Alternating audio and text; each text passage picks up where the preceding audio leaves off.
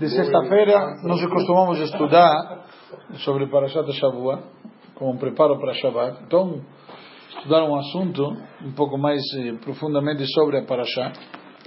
Na Parashat dessa semana, nós encontramos um dos trechos talvez centrais e mais famosos, que inclusive dá o um nome para o Shabbat, o cântico que Moshe entoa junto com todo o povo de Israel, como chamado Shirat Hayam, o cântico da travessia do mar.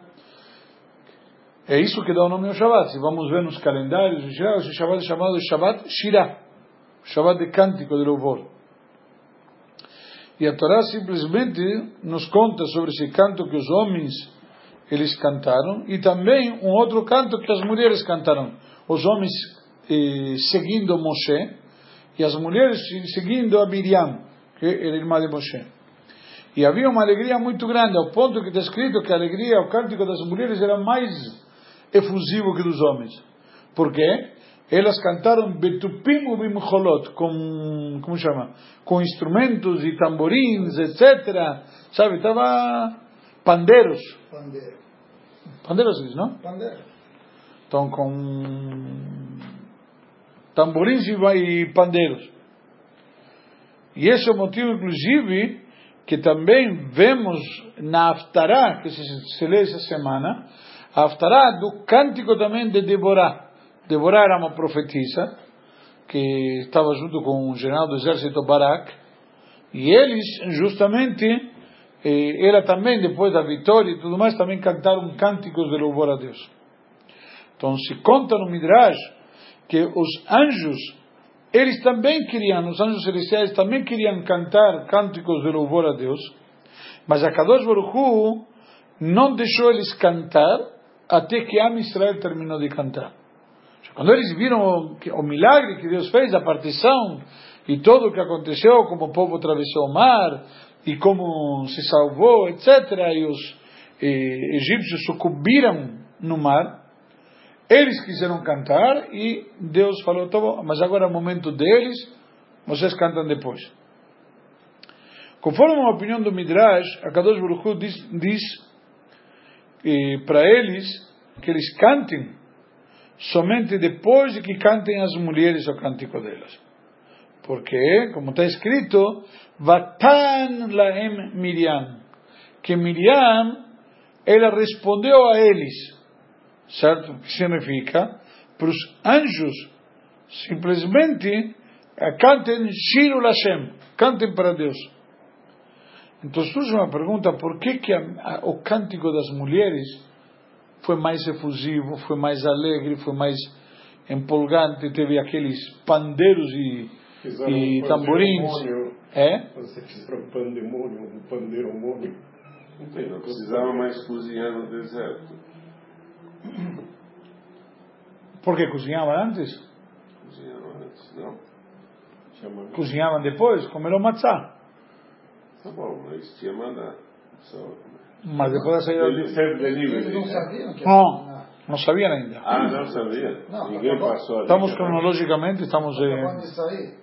Acontece, inclusive se você lê na Parashá, eles atravessaram o mar, essa semana nós limos hoje, vamos ler amanhã, quarta, no, no quarto trecho através o cântico, a travessia foi no terceiro trecho, no quarto trecho o cântico, e o maná, a história do maná, vem quinto e sexto trecho. Só os homens, assim, porque elas estavam lá, só quando eles eram escravos, só os homens trabalhavam como escravos ou as mulheres também? E, dizem os sábios por que, que elas cantaram com mais louvor, justamente porque elas sofreram e foram muito mais oprimidas no Egito do que os homens. O homem era uma opressão física. A opressão das mulheres era muito maior. É inclusive, inclusive, só pelo fato. O que, que diz a Torá? Quando parou, decretou: Kola ben yora tashlichu. Todo menino que nascer no Egito ele será jogado no rio. Então, simplesmente nós vemos uma mulher engravida, segura a gravidez, dá a luz e tudo mais, e de repente pega um filho dele e joga no rio. Imagina, Deus nos livre o sentimento, o desespero, a sensação de mãe. Então era uma dor tão profunda que não dá para para descrever sequer. E o trauma? Então é o trauma para as mulheres. Então imagina o sofrimento. 210 anos. Né? E nós vemos que eles jogaram os meninos. Então simplesmente quando chegou a hora de sair, a alegria delas se ver livres deste tipo de de, de, de opressão, de, de, de, circunstâncias e de. Não sei como se diz, quando você não tem. hopeless, como se diz, quando você não tem esperanças. Uma, uma, uma situação que, sabe, não te oferece nenhum tipo de expectativa. Tem uma palavra, não me, não me lembro. Não sei. Depois vem à cabeça. Então a Torá nos conta várias historinhas. E Todas as historinhas e passagens da Torá têm um objetivo: nos ensinar alguma coisa. A Torá não é um livro de historinhas. A Torá não é um livro que vem te contar, era uma vez e termina e viveram felizes para sempre. Não é conto de fadas. Nem é conto de fadas, nem foi escrito por Walt Disney. É. Certo? Então, simplesmente nos dá um ensinamento que seja perpetuado por gerações, este ensinamento. O decreto de Paró surgiu, na verdade, naquela época, mas de maneira semelhante existe em cada geração. O decreto de Paró existe em todo momento. Parou, o faraó do Egito, ele que, que ele fez? Ele mandou aniquilar literalmente todas as crianças judias. Certo? Como? Jogando no rio. Mas o parou de cada geração ele tenta afogar as crianças num caminho diferente. Talvez menos sádico, mas talvez não menos perigoso. Nos nossos dias, nós vemos que, de alguma forma, pelo menos aqui no, no Brasil, Baruch Hashem, nós vemos, temos uma relativa segurança em vários lugares do mundo, etc. Sim, mas não, não pelos, por ser judaico. Não, não, não. Não sabe? Ok. Eu não fiquei sabendo. Então, parou dos nossos dias é simplesmente o quê? É a assimilação. O ambiente, o espírito que, que, que paira no povo hoje em dia. É isto justamente uma situação geral que ela de alguma maneira tende a também arrancar a criança do seio da mãe, que seria da sua tradição, dos seus valores, dos seus eh, conceitos genuínos, da sua verdadeira vida, que, como eu disse, a nossa vida judaica. Se tiramos a vida judaica do judeu, o que, que fica? Assimilado. Uma vida assimilada. Parou dos nossos dias, ele simplesmente ele quer afundar totalmente essas crianças fracas no mar de estudos acadêmicos e filosóficos, ou eventualmente uma profissão, ou alguma coisa assim, simplesmente deixando, ah não, tem que lidar com o mundo e para isso você não pode cuidar Shabbat, não pode comer cachê, porque como vai trabalhar em tal empresa, ou fazer um almoço de negócios e se você cuida kasher e assim por diante, te, de alguma maneira te quer envolver num mundo onde está simplesmente que não te, te, a correnteza te leva. Então, hoje em dia também existe, só que não é fisicamente um paró, mas uma situação semelhante. De fato, se nós vamos analisar um pouquinho, é o mesmo decreto do paró. A criança judaica, ela não pode, entre aspas, viver, sobreviver sem uma fé forte e plena. Ela precisa ser essa educação para viver como uma criança judaica. Sem estudo de Torá ou sem uma educação judaica genuína, certo? E profunda, não vai conseguir. Este decreto, na prática, é terrível para quê? Para a subsistência destas crianças, para a subsistência do povo como um todo. Então, quando parou o faraó oportuno na época no Egito, ele fez isto. Ele fez o quê? Se vou acabar com as crianças, automaticamente no futuro não vai ter.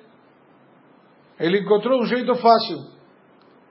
Entre aspas, ele já, tá, já era um precursor da solução.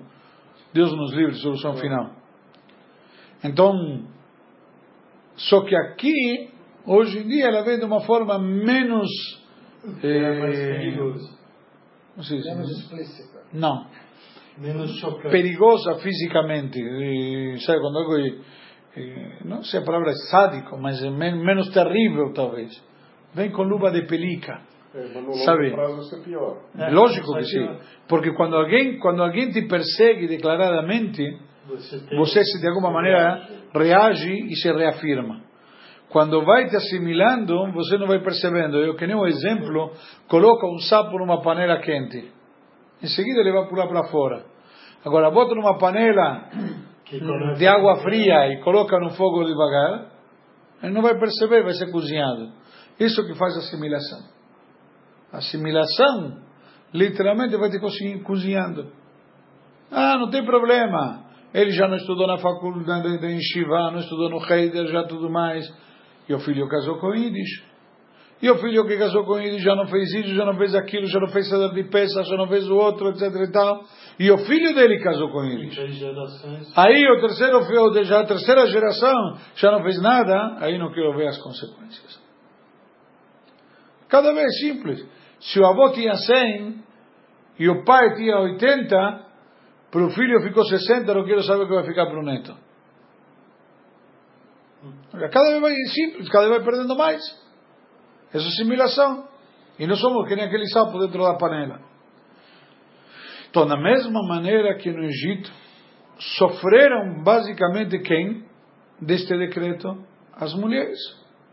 Assim também, hoje em dia também, são as mulheres que são chamadas, de alguma maneira, a ter a responsabilidade de educar os seus filhos, de conduzir o lar, de pôr em casa esses valores genuínos, esses conceitos, e fazer que as crianças cresçam com esse, com esse environment, com essa, como chama, nesse Meio ambiente, ambiente.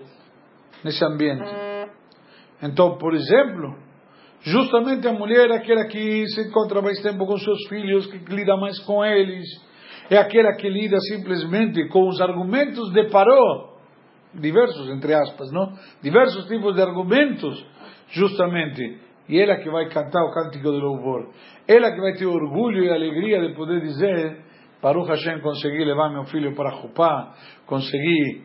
Eu me lembro uma mulher veio para mim uma vez num Ofrif, aqui no Chiu, depois da Tfilá, e estávamos descendo para o Kiddush, e a mulher me diz, Rabino, queria te agradecer muito. Eu, como bom argentino, fui humilde e falei agradecer, porque ainda, ainda não fiz nada. Entendeu? Então, Não foi nada. ainda. Então ela falou: Olha, vou lhe contar o que acontece. Falou: Eu fiquei viúva quando meu filho era muito novo. E tive que lutar bastante pela educação do meu filho. Mas sempre na minha vida estive muito apreensiva. Por quê? Nunca sabia o que ia acontecer com meu filho. Não é que agora eu saiba. Ela começou a me contar a história de um jeito, foi muito comovente. Aí ela me diz, quando ele entrou na escola, será que ele vai conseguir terminar a escola? Será o quê? Passou para o ginásio, preocupei quem vai ser os amigos dele, quem não vai ser, etc. Quando ele entrou para o colegial, aí fiquei mais preocupado com as amizades, será que ele vai terminar e poder escolher uma, uma carreira, alguma coisa? Quando entrou na faculdade, fiquei preocupado, será que ele vai conhecer uma goi, com quem ele vai andar, quem, quais são as influências dele? Aí ele se formou, será que ele vai conseguir emprego? Ou será que ele vai conseguir, no caso da dentista, se vai conseguir um consultório, etc. Sabe, todas as eh, dúvidas, incertezas que a mulher tinha. Aí depois, será que ele vai conhecer uma moça íris? Quando conheceu, será que ele vai casar com ela? Falou, e ontem à noite estávamos conversando na, no jantar, era antes, logo antes do casamento, e eu contei para meu filho tudo isso. E aí comecei a perguntar, e como vai ser que você vai fazer com teus filhos? Vai mandar para para alguma, como chama? para algum lugar eh, dia da manhã quando tiver filhos, para atender a educação judaica, se tiver um filho vai, dar, vai fazer Brit Milá. Aí diz que naquela hora, quando ela começou a comentar com ele, depois da, da, dos futuras incertezas e dúvidas, o filho falou para ela, mãe, não se preocupa, agora eu tenho um rabino. Por isso que ela veio me agradecer. Porque ela falou que foi a primeira vez que ela conseguiu relaxar. Tem outro que está carregando com essa, com essa responsabilidade. Pelo menos que eu saiba, eles tiveram duas meninas, porque depois de tempo vieram aqui dar o nome duas vezes. Mas o conceito, nós vemos aqui literalmente, a maia que carrega aquelas dúvidas, a maia que, que carrega aquela angústia, aquela ansiedade, que sempre está preocupada. Se está frio, porque está frio, se está calor, porque está calor, se, está calor, não, não esqueça por via das dúvidas, leva uma malha, certo? Aí de Shemam está constante. Liga quando chegar. Como? Liga quando chegar. E não liga quando não chegar. Então, na prática, a mãe está sempre. Esse é o exemplo protótipo da mulher. Então, justamente ela, que está mais ligada com as crianças, quando chega no momento, ela que pode curtir este momento muito mais. Por quê? Porque ela que está se dedicando e tudo isso. Então, que saiba. Faltam dois minutos. Dois minutos? Achei que faltava 15. Então, que diz que na prática, toda mulher deve saber e ter consciência da força especial que ela tem e o grande mérito que lhe foi conferido. Por quê? Quando ela tem que educar uma geração, os seus filhos, uma nova geração, na prática, ela tem que carregar essa responsabilidade. Hoje em dia, isso é um problema. Porque as mulheres acham que trabalhar e cuidar dos filhos é denigrante. A mulher acha que é importante ela trabalhar numa empresa, se desenvolver profissionalmente, etc. E assim por diante. Cuidar da casa não é digno. Lamentavelmente é um fenômeno. Tem casa que precisa trabalhar. Não, não, não. não tô, estamos falando do conceito como se. É secundário. Estamos falando não estamos falando de necessidade de trabalhar, que a mulher pode trabalhar mesmo quando trabalha cuida dos filhos. A mulher tem essa aptidão. Ela pode estar num consultório, numa empresa onde está, e dar conta dos filhos. E uma mulher pode estar em casa e não dar conta do filho. E ela está em casa, mas está com a cabeça no shopping, nas compras e outras coisas. É onde a cabeça dela está focada. E na prática, eu tenho um livro que chama O Segredo da Feminilidade Judaica, escrito justamente, dá para ver, por uma mulher, Teila Abramov, e lá tem um capítulo onde ele fala sobre o valor da mulher e tudo, e conta uma passagem interessante, que o, tinha um rabino Cohen, que ele estava dando uma palestra sobre a realização da mulher na vida profissional, no lar, etc., como ela pode se realizar no lar dela. E ah, então, as mulheres que não estavam entendendo muito não, como a mulher se realiza no lar. A mulher se realiza quando trabalha, um consultório, uma empresa, é, é bem sucedida, tem reconhecimento. Em casa ninguém tem reconhecimento. Em casa ela trabalha 5 horas para fazer um almoço, que come em 20 minutos, e ainda depois fica mais 3 horas para lavar a louça. E todo mundo se levanta e vai embora correndo. Então, na prática, Aí uma das mulheres perguntou, me diga, Rabino, do que, que trabalha sua esposa? O que, que ela se dedica? Falou, olha, minha esposa administra uma creche com oito crianças, onde ela cuida todas, de todas as suas necessidades. Ela faz a lição de escola com elas, ela leva no médico, no dentista, ela conversa com elas antes de dormir com cada uma delas, ela se preocupa com a roupa que esteja limpa, etc., a sua alimentação todas as necessidades. Aí de repente as mulheres começaram a bater palmas. Aqui tinha uma mulher de fato bem sucedida, bem sucedida e realizada. Quando pararam de bater palmas, o Rabino falou: só queria esclarecer de passo que essas crianças são os nossos, são os nossos filhos.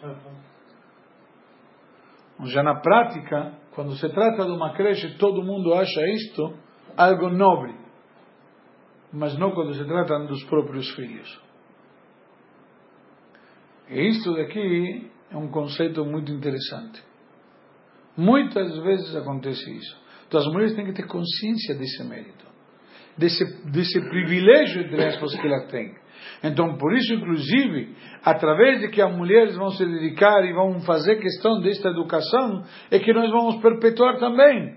E por esta razão que justamente elas vão ter o mérito de ver najes de seus filhos e alegria de, de, criar seus filhos e de poder trazer para o Mashiach e cantar com louvor. Por isso que as mulheres foram que cantaram mais, ou com mais, na verdade, não sei se mais, mas com mais efusividade, com pandeiros e tudo. Ainda Rashi comenta, de onde elas tinham pandeiros e tamborins? Elas confiaram tanto em Deus de que ia dar tudo certo, que quando saíram do Egito levaram junto consigo. Por quê? Porque elas sabiam que ia dar certo. Ia chegar a hora que ia precisar que agradecer a Deus que tirou eles desse inferno. Então eles já se prepararam e já levaram consigo do Egito. Alguns dos homens tinham que falaram vamos voltar para o Egito. As mulheres nunca. Então devemos ter essa consciência, se Deus quiser, esse mérito das mulheres e nós aprender delas.